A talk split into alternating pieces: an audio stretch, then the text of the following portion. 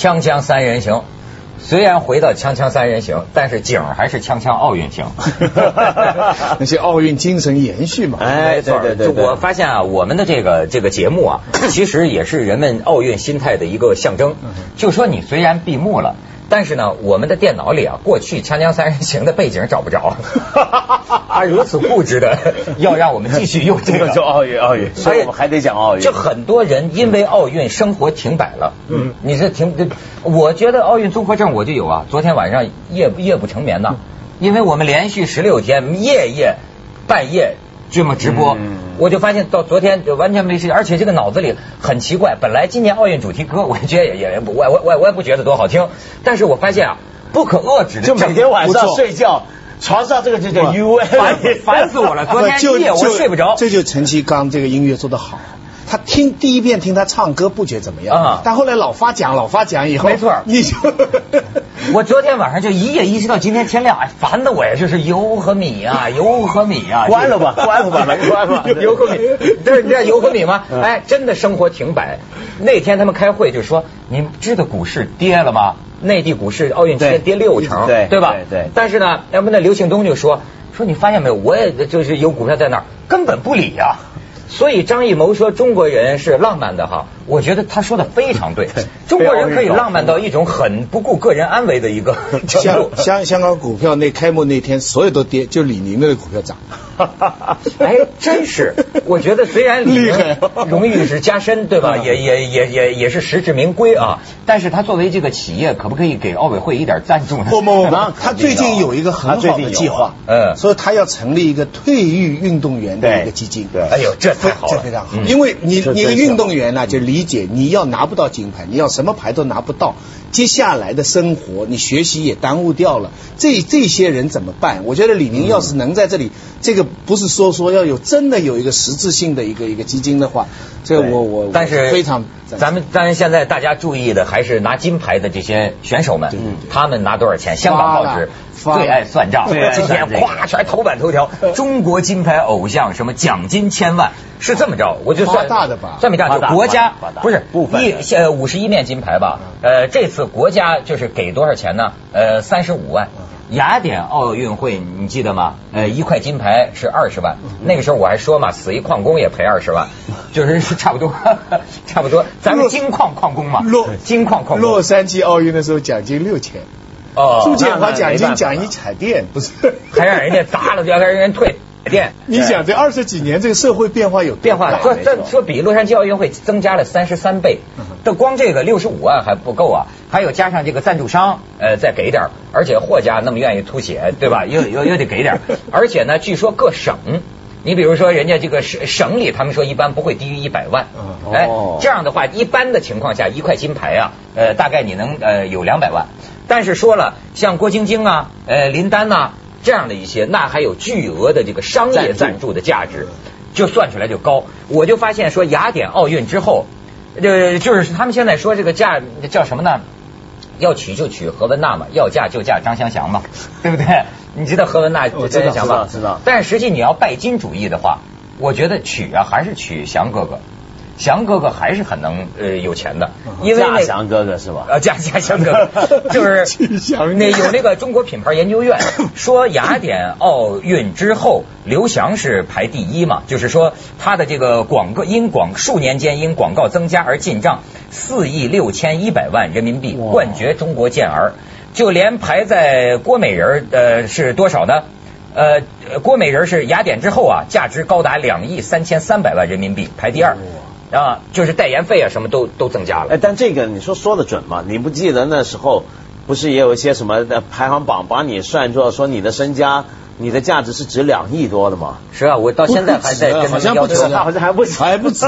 但是那个是身家，那个是价品牌价值，人家是真的是我不露富，我不露富，知道吗？对对对对，人家口号就要改了，从小家传的，窦文涛，对不对？没错，本来家里是几个亿资产，但是你像我们这些富豪啊，平常不像你们那些暴发户，有钱我们也不显出来，穿的都是破衣烂衫。对对对，不过我跟你说，你看中国这个真的怪事儿啊，就是我们昨天不是讲到中国的这个金牌啊，到底是因为金牌太值钱，还是怎么样？它跟别的国家是反过来的。哎，昨天节目末尾，徐老师讲到一个，我发现你观察这图形很有意思。中国的这个金牌，你说是倒金字塔？不，对，呃，纯粹从金牌论金牌呢，这个其实就说明你强。我们假假定说哈，我们现在有三个最强的国家，它因因为总的牌是一个直的。因为这这三金三银三铜嘛，值的，所以假如说只有三个国家在竞争的话，那你金牌越多，就证明你越强。对，就就是你打不过。它一般是金子。所以纯粹从金牌来讲呢，这个倒三之行就说明中国强。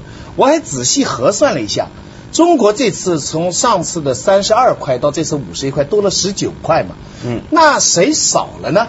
那你你你知道这个？你总金牌不是凭空给你打造出来，你赢了总有人输吧？嗯。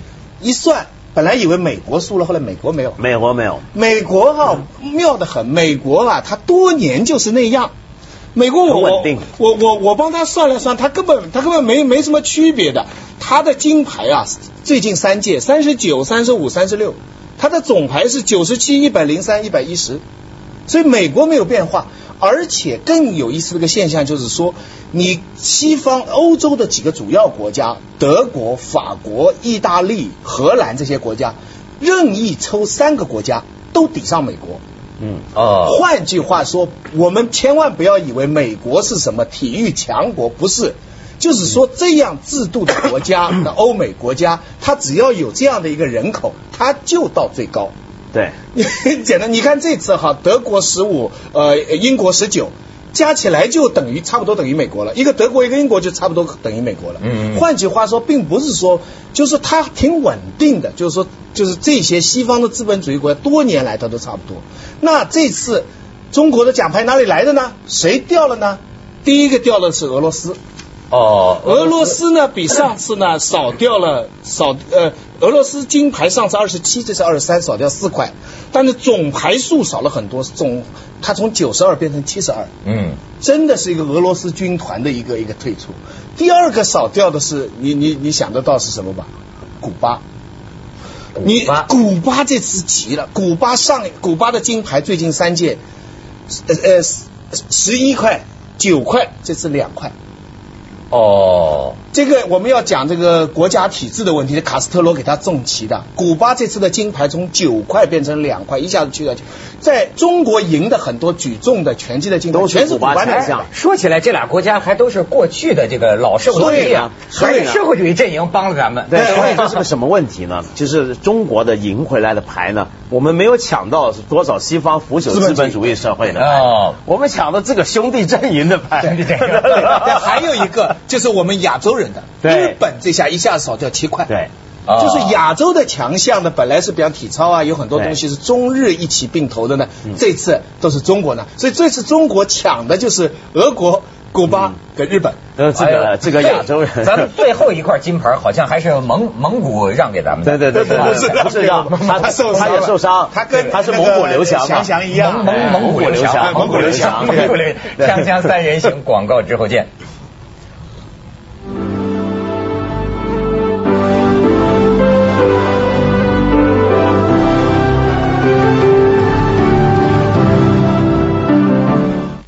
道说说，对我昨天说那个金字塔那个东西啊，是这样的，因为大部分国家的得牌的这个分布啊，你是看得出来是正金字塔，就部分国家历年来你看它的数字啊，它是金牌稍微少，银牌、铜牌就比金牌要多，但中国呢是今年是金牌是多起来是刚刚好倒过来了，这个形式形状很古怪，我觉得这个说明就中国这个金牌啊是很刻意的去。重点发育或者重点发展栽培回来的，嗯嗯，就是看准了哪些项目能拿金牌之后，然后我们这个国家体制能够动员起来，很有效去抢夺，嗯，那这种模式呢，其实就跟以前苏联或者前我们兄弟阵营啊，对对对，一个走法。但这个兄弟阵营呢，现在垮的比较惨嘛。这两年他们社会主义信念有点动摇，有点动摇就完蛋了。你看，所以那天我看了篇，呃，那天我看了篇文章，在讲东德。当然，咱们不能跟东德比哈，在这跟，但是东德，你你你有有没有有没有想过，现在德国嗯，全国才拿几块牌子。可是记得吗？当年东德那可是奥运历史上的金牌大户啊！对，前前三四位吧，不不不，他有两届奥运会，苏联第一，东德第二，美国第三。对，就东德超过美国，对，有有两届的奥运会。当时关于东德的方针有那么一句话，就说在这个一个社会主义国家国力较弱的时候，集中全国的在极少数的天才精英的苗子身上。这样就能够在极短的时间内啊产生一批，但是东德的问题，我为什么说呃咱们国家比他好多了？东德当年呢，你记得吗？让上万名运动员吃禁药，政府行为嘛，政府行为就是研究研究吃禁药，然后呢研究如何规避这个药检，对，以至于现在后来这个东东西德合并了嘛，东西德合并之后，你知道一百当时就导致了一百多个运动员死亡啊，还是终生残废啊，然后女运动员变成男的。长胡子，这都有这照片，生不出孩子。呃，到到这个东西德合并之后，好多运动员，前东德运动员起诉当年东德的体育部长，还是一个医医学专家，叫什么霍普的，就有这个事情嘛。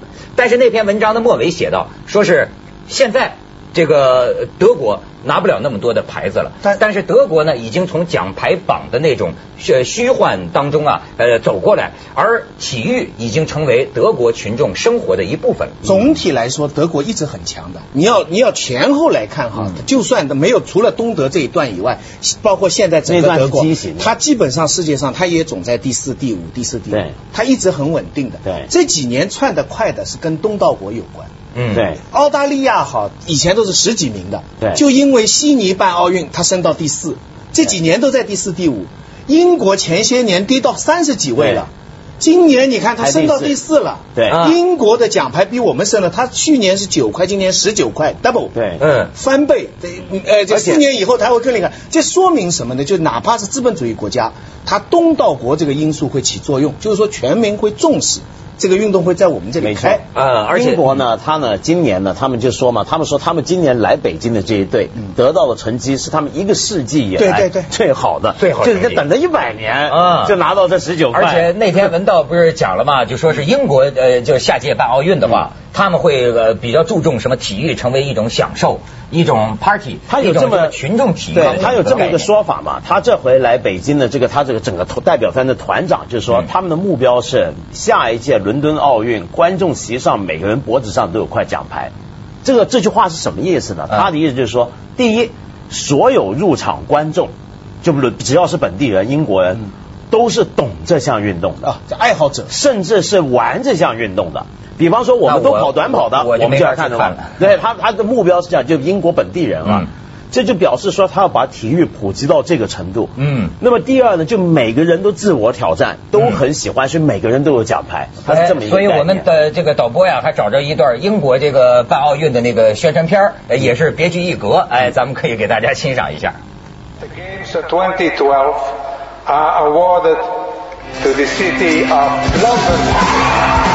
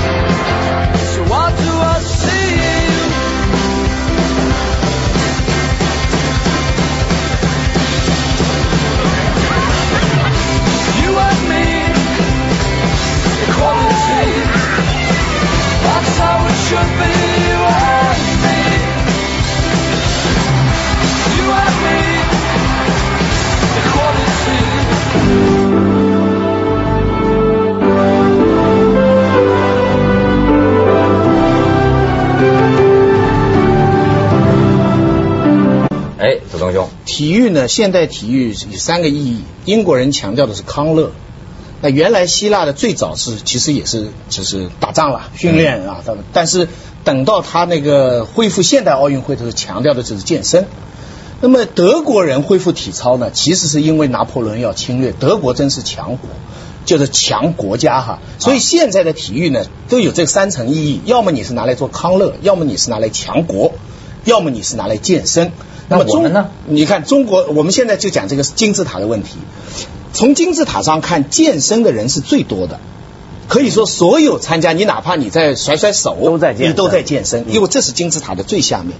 然后有一部分人就康乐了，就打球了，就在当中寻找快乐了，那就是金字塔上来。对，再少部分的人，他们发展到尖子，他们为国家争取荣誉了，啊，他们就强国了，嗯嗯，对不对？这个就是一般正常的国家的体育运动的金字塔。那么中国呢？你很简单，你现在问一个运动员，问一个老百姓，我们的体育在这三样，健身。康乐跟富强国家哪一个最重要？我们大家都说富强国家最重要，对不对？这个这个奥运会使命，这而且这也是切实百年来中国人这么扬眉吐气的一刻。我们的，所以在中国的意义上呢，是强这个强国是最大的。啊，康乐跟健身相对变小了，嗯，那所这就是到金字塔了，嗯，所以出现的情况就是大家说了，中国为什么参加的人越多的项目越拿不到金牌啊？嗯，对不对？我们人人都游泳，我们人人都学校跑步，对呀，为什么国家没有？有件事挺郁闷的，就说这个整个鸟巢只奏响过两次国歌。一个是开幕式，一个是闭幕式，中间的我一想，鸟巢全是田径，不止田径，就我们的所有的大球也是一样。但这个东西呢，还牵涉到一个，就你刚刚讲奥运的时候，讲体育的时候，还有一个很重要的精神，是中国比较少谈的，是什么呢？这也是现在英国人灌入进去的，就 fair play，公平竞争。这个公平竞争是吧？体育，你有没有发现，体育这个字，中国人把它翻成体育啊，是很奇很有趣的。嗯，你比如说。原来英文那个 sport 或者别的语文呢，它讲是这种运运动，对。但是我们把它加了一个育，就是有教育性质。但它本来也的确有教育性质，那是因为当年在英国，他们是贵族学校，首先把体育当成学校一定要教的东西。那么是为什么呢？其实那个道理很简单，就是说那些贵族啊，他们要学比赛，学比赛学两样事儿：第一，要敢跟别人竞争，要有竞争精神。第二要遵守游戏规则，竞争输了你就认输，然后很有绅士风度，大家客客气气。那这个东西他们认为是奠定整个现代国家的一个基本的原则，要透过运动让每一个人都有这种精神。我自己觉得体育是翻的挺好的。其实，在古希腊的时候啊，他们他们是这样，他们就是说，我们现在不讲德智体嘛，那个时候倒过来，体智德。体是第一位的，嗯，毕达哥拉斯啊，呃，柏拉图啊，都是都是运动冠军。他们学校里边先要学身体的训练，就人人才，而且他是这样的，我是平民啊，我才有权利打仗，奴隶啊就煮饭，嗯，打仗不用你去的，所以到欧洲，所以到欧洲，你看到了英国，他们那些贵族哈，家里的事情不做的，割草不割的，但是要打仗他要去的，嗯，这跟中国过去的。贵人呐不一样，中国贵人是打仗也不去的，对不对？咱就写写诗啊、涂涂画的之类的，没有说什么打仗要我这群。以前也有是是还是要打仗，这是在很很很很长的一个那个阶段。封建时期是德智体啊，是 Locke 是是那个英国人呐，他到十八世纪才提出来，把德育放在前面，把体这是一个全面的这个。可是问题是体育就是一个德育。就就在希腊人，比如说希腊人，今天我们讲，就香港不讲叫走 gym 走 gym，那个 gym 就是这个体育馆嘛，gymnastic，那个字在希腊文其实就是个学校。对。那么，但他最早的学校就是先练就是一个体育馆。啊。但是呢，他从来都相信，就希腊人相信，就我的身体健康，心灵强壮。但是英国人强调的是什么呢？就是我们身体健康、心灵强壮，但是我们要懂游戏规则，对，要公平，fair play，要 fair。咱们中国人就说 fair play 应该缓刑。鲁迅说，鲁迅说的。英英国人还引进的概念，中国人很难翻译，就是 games，就是这个，我们就把它翻成游戏。但是游戏这个中文里面不够严肃。所以那天这个，所以刘翔回答记记者的时候，就是很多记者说你紧张不紧张？刘翔说这不是不过是个游戏嘛。讲起来也不错，但是这个英文翻译过来，但是感觉上游戏中国人讲的游戏人生好像是另外一个意思。对，哎，徐老师，我听你刚才讲这个金牌榜这种倒金字塔的倒挂呀，我突然间想起啊，呃，就经济学家对中国经济当前状况的这个论述，就是说经济中国经济嘛，既不是过热，也不是过冷，而是很有特点的叫二元经济。有的部门过热，有的部门过冷。你看我们这个，你要说你要说学校，咱也有学校，人现在就研究，就中国拿金牌世界第一啊，秘密武器第一条就是全国二百所体校，不得了。这二百所体校的这个设施啊，什么器械啊，那比一般外国都没法比的。然后选的都是尖子。可是呢，另一个地方也很吊诡，就拿荷兰来举例子啊。咱说中国是自行车大国，人均拥有自行车呃量最大，什么？呃，有反正拥有六亿辆自行车，嗯，可是呢，总数最多，总数最多，总数最多。可是呢，这么多人有自行车吧，真正从事自行车运动的人少，不到全国不到一千个，国际大赛能上得了台面的不过二三十个，嗯，这二三十个呢，还基本上都是在国外训练。可是人家荷兰说一千六百多万人口，自行车拥有量一千七百呃一千七百多万辆，而且荷兰的这个火车，你看专门有一节车厢。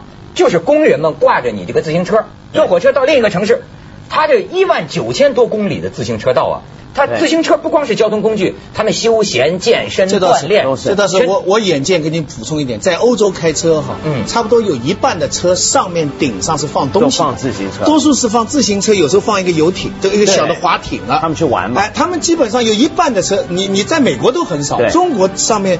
放你这 中国上面没东西，但是我我觉得中国的体育官员现在也也头脑清醒，认识到这个问题，就说我们是金牌大国，但是。